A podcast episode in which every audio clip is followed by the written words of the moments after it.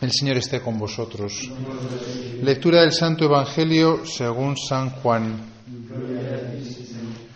En aquel tiempo dijo Jesús a sus discípulos, El que me ama guardará mi palabra y mi Padre lo amará y vendremos a él y haremos morada en él.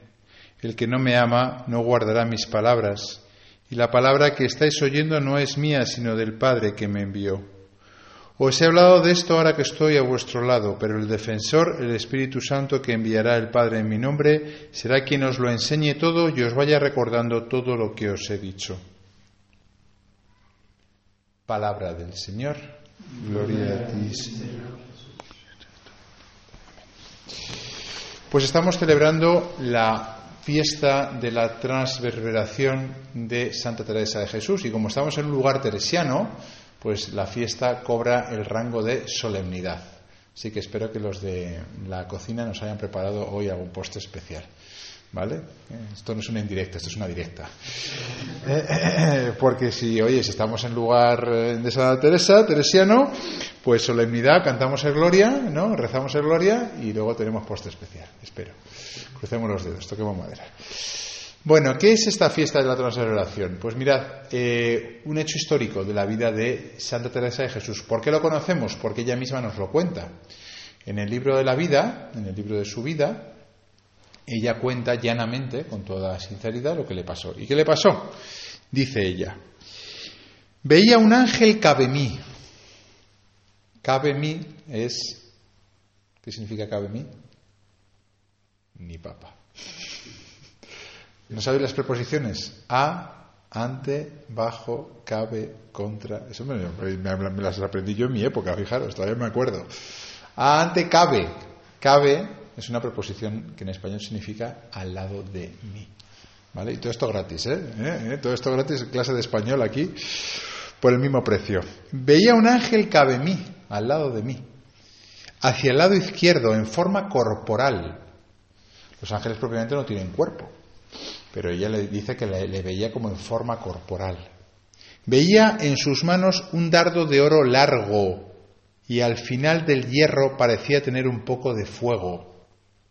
Este me parecía meter por el corazón algunas veces. O sea, ella veía como que ese ángel que estaba al lado suyo, con esa lanza que acababa en forma de dardo, la introducía en su corazón y me llegaba a las entrañas. Al sacarle me parecía las llevaba consigo y me dejaba toda abrasada en amor grande de Dios. Es un requiebro tan suave que pasa entre el alma y Dios que suplico yo a su bondad lo dé a gustar a quien, a quien pensare que miento. O sea que si tú crees que está mintiendo aquí la amiga, que se lo pides a Dios.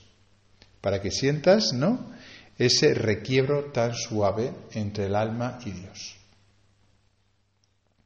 Por tanto, es, es un efecto corporal del, del amor que Santa Teresa de Jesús sentía por Jesucristo, especialmente por Jesucristo, es decir, por Dios hecho carne en la persona de Jesús, que ella fue de las santas más atrevidas en decir que no había que tener miedo en amar a Jesús corporalmente, ¿no? Esto que a veces incluso se ha desviado y se ha querido traducir como de una manera muy sensual, casi sexual en algunas películas de Santa Teresa de Jesús, ¿no? Porque la gente no sabe pensar el amor sin el sexo, ¿no? Se cree que amor es igual a sexo, ¿no? Pues ella sí que fue atrevida, ¿no? Sin necesidad de meter lo sexual, sino que ese amor, ¿no? Que ella entendía que tenía que ser muy real de la humanidad de Jesús, en su caso llegó a ser tan corporal, ¿no? Que lo llegó a sentir de una manera física en su corazón, porque esto que ella dice que veía ¿no? a su lado, ¿no? ese ángel que le traspasaba, ¿no? pues se, llama transverberación, resulta que cuando eh, muere Santa Teresa de Jesús y, y, su corazón, porque lo, malo de ser santo es que te, te, hacen pedacitos. ¿eh? Entonces a Santa Teresa de Jesús, como otros tantos santos, le la hicieron pedacitos, la pobre, y tiene una mano por allí, el corazón por allá, la pierna por acá. ¿no? El corazón, ¿sabéis dónde está? Pues está muy cerquita de aquí, está en Alba de Tormes, donde mucha gente le visita eh, eh, el lugar para ver el corazón de Santa Teresa. Pues dicen que hay marcas físicas en ese corazón de Santa Teresa de Jesús. ¿Es posible esto? Pues mirad, si somos cuerpo y alma, el ser humano es cuerpo y alma. El ser humano no es solo alma. A veces somos un poco platónicos, en el sentido de, no de amor platónico, sino en el sentido de, eh, eh, de antropología platónica y creemos que el ser humano es el alma, el interior, y que el cuerpo es una carcasa. No, no. El ser humano es cuerpo y alma. Y la prueba clarísima es esto que estamos viviendo hoy. La prueba clarísima es que, fijaros, normalmente cuando hay desórdenes en la persona, interiores, ¿cómo se manifiestan? Exteriormente, en el cuerpo. ¿Cuáles son las, hoy en día, yo creo que las dos cosas más extendidas entre los jóvenes eh, corporalmente, anomalías? Pues dos, a mi modo de ver. Una, eh, los trastornos alimenticios. Y dos, eh, todo el tema de la sexualidad mal vivida. Curiosamente, el primero ataca más a las mujeres aunque también hay hombres. Y el segundo ataca más a los hombres, aunque también hay mujeres. Y luego hay todas las variantes posibles. ¿Vale? Curiosamente, los trastornos alimenticios o la sexualidad mal vivida, adicciones, ¿no? la pornografía, a la masturbación y demás, lo que demuestran precisamente es que, como somos cuerpo y alma, cuando el alma está mal, eso se traduce al cuerpo, se somatiza, que se dice. De tal manera que una chica puede estar perfecta físicamente, puede ser incluso guapísima, pero como ella está mal interiormente, ¿cómo lo somatiza? Con un trastorno alimenticio. Lo mismo con el tema de la sexualidad, ¿no? Se crean adicciones y vicios que pueden llegar muy bajo. ¿Por qué? Porque tanto la alimentación como la sexualidad no te resuelve el problema, ¿no? Uno cifra la, la resolución de su problema, pues en uno comiendo más, comiendo menos, haciendo más dieta, yendo al gimnasio, y el otro, pues viendo pornografía, creyendo que estando con mujeres, creyendo que entonces cada vez vas bajando más bajo, más bajo, y no te satisface. Porque no es la solución, es un remedio que se busca ahí, ¿no? Luego, el hecho de que hoy en día los jóvenes padezcáis, padezcamos ¿no? Estos trastornos ¿no? nos demuestran precisamente eso, que somos cuerpo y alma y que nuestra alma se ve reflejada muchas veces en el cuerpo. Claro, en el caso de Santa Teresa es justo lo contrario, en vez de ser un trastorno es justo lo contrario. Ella estaba en su corazón tan enamorada de Dios, tan enamorada de Dios, que llegó a hacerse físico. De tal manera que en su propio corazón físico se creó una llaga de tanto que amaba. Es verdad que el corazón es un símbolo, ¿no? De, de, como del lugar donde residen nuestros pensamientos, nuestros sentimientos, nuestra personalidad, ¿no? Pero también es verdad, ¿no? Que eh, de alguna manera en nuestra cultura, ¿no? Eh, eh, entendemos ¿no? que se, me ha dado un vuelco al corazón, ¿no? Cuando te pones un susto, ¿no? O sea, como que asociamos, ¿no? Rápidamente eh, lo que tiene que ver de, la persona, lo, que nos preocupa con el corazón. ¿Qué es lo que demuestra esto? Pues lo que demuestra es lo que venimos viendo desde el principio de ejercicios espirituales. ¿no? Si nuestra vida está ordenada, si tenemos eh, eh, el principio y fundamento bien colocado, si Dios es el fin de nuestra vida, ¿y por qué tiene que ser el fin de nuestra vida? Porque es el que nos ha creado, porque es el que nos espera, porque es el único que es infinito, entonces, todo se, construye bien, incluso nuestra corporalidad se construye bien. Y estamos más sanos, incluso físicamente hablando, cuando espiritualmente estamos mejor. A todos los niveles. Y justo lo contrario, cuando desviamos el tiro, cuando tenemos afectos desordenados, cuando ponemos como absoluto lo que es caduco, lo que es limitado, lo que se me puede ir, ¿qué es lo que pasa? Pues lo lógico que vivo sin paz, vivo angustiado y cuando pierdo alguna de esas cosas donde ponía mi vida, me quiebro por dentro y esa, rotura por dentro se expresa incluso en el cuerpo. Por eso hoy es un día como para decirle al Señor que esta primera lectura que hemos leído, de, que se leen siempre en las bodas, esta famosa lectura que la podéis leer luego, 1 Corintios 13, primera carta de San Pablo a los Corintios, capítulo 13, pues que, lo hagamos realidad en nuestra vida, ¿no? Cuando los novios lo ponen en sus bodas es porque ellos quieren también pues vivir ese amor, ¿no? Que han puesto como diciendo, oye, mira qué bonito es esto, yo también, ¿no? Quiero llegar a vivir ese amor, ¿no? Que disculpa sin límites, crees sin límites, espera sin límites, aguanta sin límites. Pero ¿cuál es ese amor? ¿El del novio? ¿El de la novia? ¿El del cura que les casa? No. Ese amor solamente es el de Dios. ¿Quién cree sin límites? ¿Quién espera sin límites? ¿Quién es afable, paciente, no tiene envidia, no presume, no se engríe, no es maleducado, no es egoísta, no se irrita, no lleva cuentas del mal? ¿Acaso alguno de nosotros ama así? No, solo Dios ama así. Y porque Él ama así y nosotros vivimos para Él, nos pegamos a Él, nos acercamos a Él, bebemos de su fuente, podemos llegar algún día a amar también así. ¿Qué es lo que le pasó a Santa Teresa? En ese contacto tan cercano con Dios, tan íntimo, tan frecuente, ella llegó a amar con el mismo amor de Dios. Y esa, ese amor interior se expresó incluso exteriormente en su corazón con esta transverberación que demuestra que esto es el camino de todo ser humano.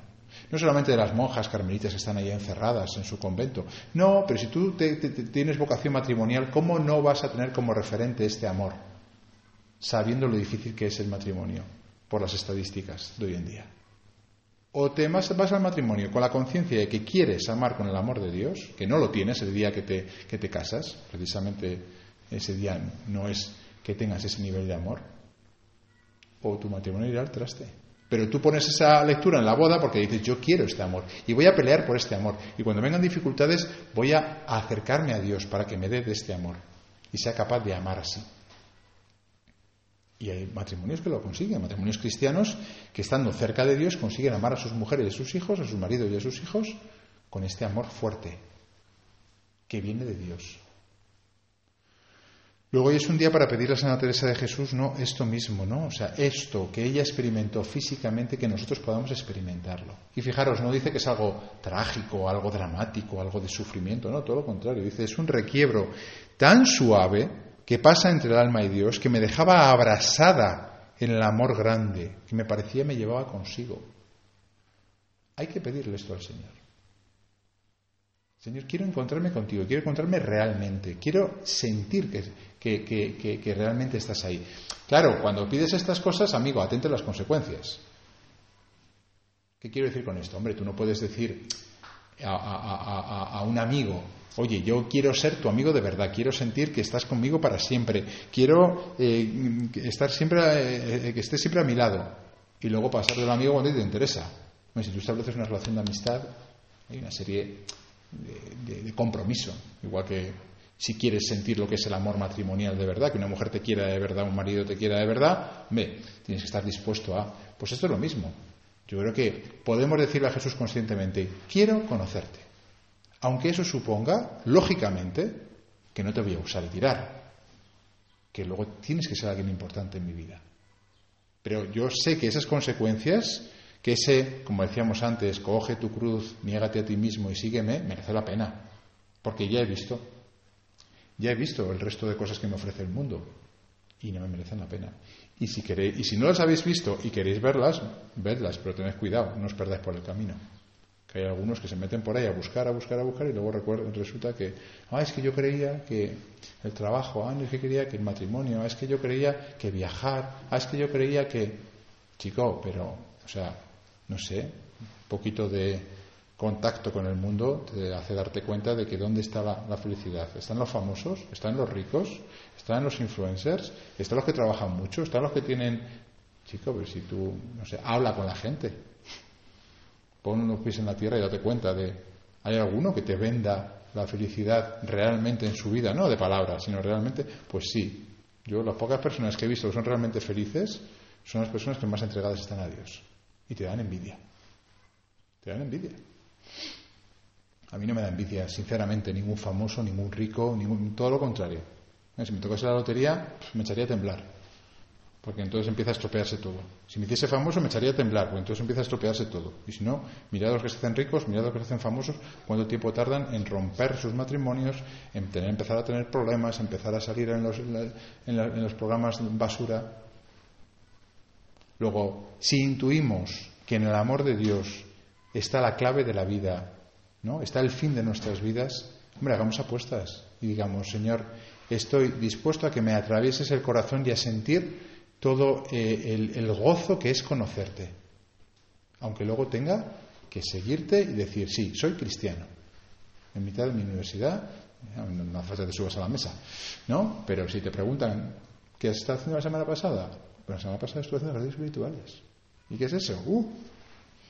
No te lo puedo decir. Llega un cura y te atraviesa el corazón. no, no, llega Dios y te toca el corazón. Porque es el que está aquí, el Espíritu Santo, que es el que hemos leído, ya termino, en, la, en el Evangelio, ¿no? Esto es muy bonito. Jesús se va y dices, oye, ¿y por qué Jesús no sigue aquí en la tierra? Pues Jesús se va y te dice por qué se va. Se va para prepararos sitio. Me voy a prepararos sitio, dice él. Y cuando haya preparado sitio, volveré y os llevaré conmigo. Y mientras tanto, os envío el Espíritu Santo. El Padre enviará el Espíritu Santo en mi nombre, para que os lo enseñe todo y os vaya recordando todo lo que os he dicho. O sea, Jesús ha estado aquí, nos ha dejado un mensaje de salvación, se ha ido a prepararnos sitio y nos envía el Espíritu Santo, su Espíritu, que está dentro de nosotros, para enseñarnos este camino. Luego, no se ha alejado, no tenemos peor suerte que los que le conocieron físicamente. ¿eh? Es más, tenemos mejor suerte. Porque los que le conocieron físicamente, solamente cuando estaban con él físicamente, podían hablar con Jesús. No se había enviado el Espíritu Santo todavía. Solo cuando Jesús subió al cielo y envió el Espíritu Santo, en todo momento tenemos el Espíritu de Dios, el Espíritu de Jesús dentro de nosotros y podemos hablar con Él. Luego estamos en mejores condiciones incluso que los apóstoles y los discípulos para seguir a Jesús. Ahora bien, lo que no estamos a veces es dispuestos. Y yo creo que merece la pena. Y si creéis que no merece la pena, pues chicos, seguir probando por ahí fuera. Esto es cuestión de libertad. Y cuando probéis por ahí fuera y encontréis algo mejor, venís y me lo contáis. Y si es mejor que lo que yo tengo, os puedo asegurar que yo sigo a vosotros. hasta ahora, en mis 44 años de vida, nadie me ha contado un plan mejor que el que yo tengo que no es ser cura solamente, esa es mi vocación, sino que es en esencia ser discípulo de Cristo. Enamorarme de Él, contagiarme de su amor y en vez de vivir trastornado en mi cuerpo por la sexualidad, por los alimentos, por el gimnasio, por los agobios, por la tristeza, por la angustia, poder algún día estar como Santa Teresa de Jesús, tan llena de amor que me salga por los poros y se me agujere el corazón. Eso es lo que hay que pedirle al Señor y aceptar las consecuencias.